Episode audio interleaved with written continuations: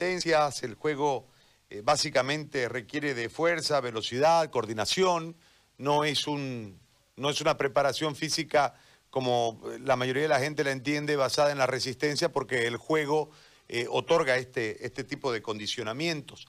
En ese marco nosotros queremos saber qué es lo que hizo Blooming eh, en este tiempo. Ayer hablábamos con el profe, con, con, um, Ponce. con Ponce, y él nos decía este, eh, que han hecho una serie de trabajos que en realidad no han soltado los trabajos y algunas charlas en relación a, algunos aspectos de orden táctico, etcétera, etcétera.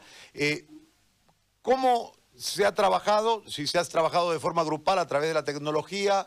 Hace rato hablamos con la gente de Oriente, la gente de Oriente mandaba la rutina y después esperaban en cualquier momento del día que puedan que les reenvíen el video comprobando que habían hecho los trabajos. ¿Cómo, cómo lo han encarado ustedes este proceso único? ¿No? No ha habido un parate tan grande en la historia del fútbol. Creo que los 100 años que tiene el fútbol nunca se ha parado tanto tiempo como en esta oportunidad. Si es tan amable, profe, lo escuchamos. Buenas tardes, muchas gracias. La verdad que nosotros desde que comenzamos, eh, cuando dimos una semana de vacaciones, hacíamos ese trabajo de, de reporte, en la cual nos enviaban los videos, pero eso duró dos semanas, ya que Después se hizo una cuarentena estricta, donde ya los muchachos no podían salir, y ahí comenzamos a trabajar. Ya llevamos 16 semanas eh, de trabajo a través de la plataforma Zoom. Nosotros trabajamos de lunes a viernes, dividimos días entre 4 o 5 días en la mañana, que es obligatorio, y en la tarde ya optativo, donde tenemos dobles turnos. Hemos variado de tres sesiones por semana a cuatro sesiones, cinco y como le dije anteriormente la de doble estudio, pero llevamos 16 semanas trabajando nosotros, donde los muchachos se conectan todos los días en las mañanas. De hecho, hoy día completamos la semana 16 alrededor de las 11 de la mañana donde terminamos el trabajo. Y ahí tratamos de, buscar eh, ya sea la resistencia cardiorrespiratoria, trabajo metabólico y en lo que nos hemos enfocado un poco los trabajos de HIT, Tabata, hemos variado con clases de Zumba, incorporando a la familia, incorporando a los hijos eh, y la rigurosidad propiamente tal del entrenamiento. Además de, que en las tardes hay un trabajo ya un poquito más, más cardiorrespiratorio, donde tienen que hacer trote, eh, intervalos, intermitente. Ahora, eh, es clave la fecha de inicio, entiendo, ¿no? Para ustedes en la, en la planificación del trabajo, pero el, perder el contacto con el balón, el timing eh, y un montón de cosas, y esto sumarle el nivel de estrés al que hemos sido sometidos todos, ¿no? Futbolistas o no futbolistas, gente del fútbol o no del fútbol, porque hemos estado todos asustados, principalmente eh, por... por eh, no es una condición normal ni grata estar en su casa y recibir un reporte todos los días a las 8 de la noche que se infectaron miles y que se murieron cientos. Eh, y, lógicamente después eh, se le muere a uno el vecino, se le muere el pariente, se le enferma el hermano. Eh, es complejo todo esto. En ese factor, ¿cómo, ¿cómo ustedes han trabajado y qué es lo que piensan en el momento del retorno cuando haya fecha de arranque?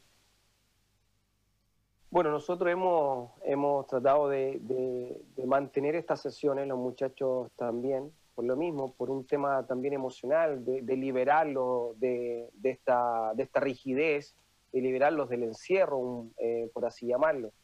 Eh, por eso hemos incorporado el tema de Zumba, al trabajo de HIT, al trabajo de Tabata que, hemos planteado y en los trabajos de fuerza, eh, tratamos de, bueno, no tratamos, incorporamos el balón, incorporamos el pase, incorporamos el control, incorporamos el cabezazo, incorporamos el cubrir, incorporamos algunos aspectos o algunos fundamentos técnicos básicos para no perder esa, ese gustito, esa esencia de, lo que es el balón.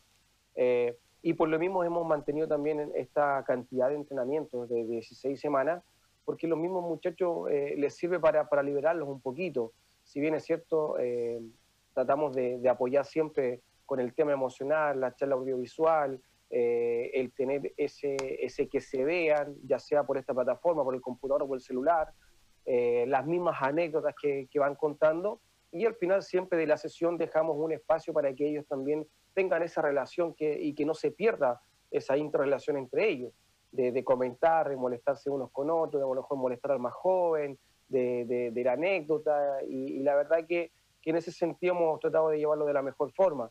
Y obviamente con mi colega Matías González, que, que es el PF2, siempre estamos ahí incentivando, motivando, tratando de, de, llegar un poquito a la fibra del jugador, que se cuiden, que lo más importante son ellos con su familia, y, exigiendo obviamente en, este, en, estos entrenamientos. Ahora, en, en relación a la planificación, una vez haya la fecha, ¿cuánto tiempo ustedes requieren para ponerlo a punto el equipo? Nosotros hablamos de, de días, eh, nosotros hablamos de cuatro a cinco semanas como mínimo, por el tiempo de pérdida que llevamos. Eh, hay algunos estudios que hablan de que uno tiene que hacer la mitad de lo que estuvo de para como, como reintegro antes de la competencia. Eh, si nosotros, por ejemplo, perdimos tres meses, hablamos de, de, un mes y medio, a lo mejor previo para la competencia. Eso sería lo ideal, pero nosotros ya llevamos cuatro meses. Llevamos cuatro meses en la cual, claro, hemos tratado de mantener la, la cohesión grupal, la intensidad, la rigurosidad, pero ustedes saben que no es lo mismo ponerse los, zapatos, el calzado, sentir el pasto, sentir el golpe al balón con los zapatos correspondientes, a, hacerlo con, zapatillas. No, no, es la misma sensación, pero si bien es cierto, necesitamos por lo menos un, mes y una semana, cinco semanas para poder eh, empezar la competencia. Profe, yo le agradezco muchísimo por este tiempo que nos ha regalado y por esta explicación que le ha dado a la gente. Le agradezco mucho. No, no, de nada, de nada. Bueno, ahí si quieren cualquier cosita estamos a disposición, les puedo mandar algunos videitos que, de los trabajos que hemos hecho, lo que necesiten, estamos a disposición. Muy amable, muchas gracias, profe. Que siga bien en, en, Chile está, ¿no?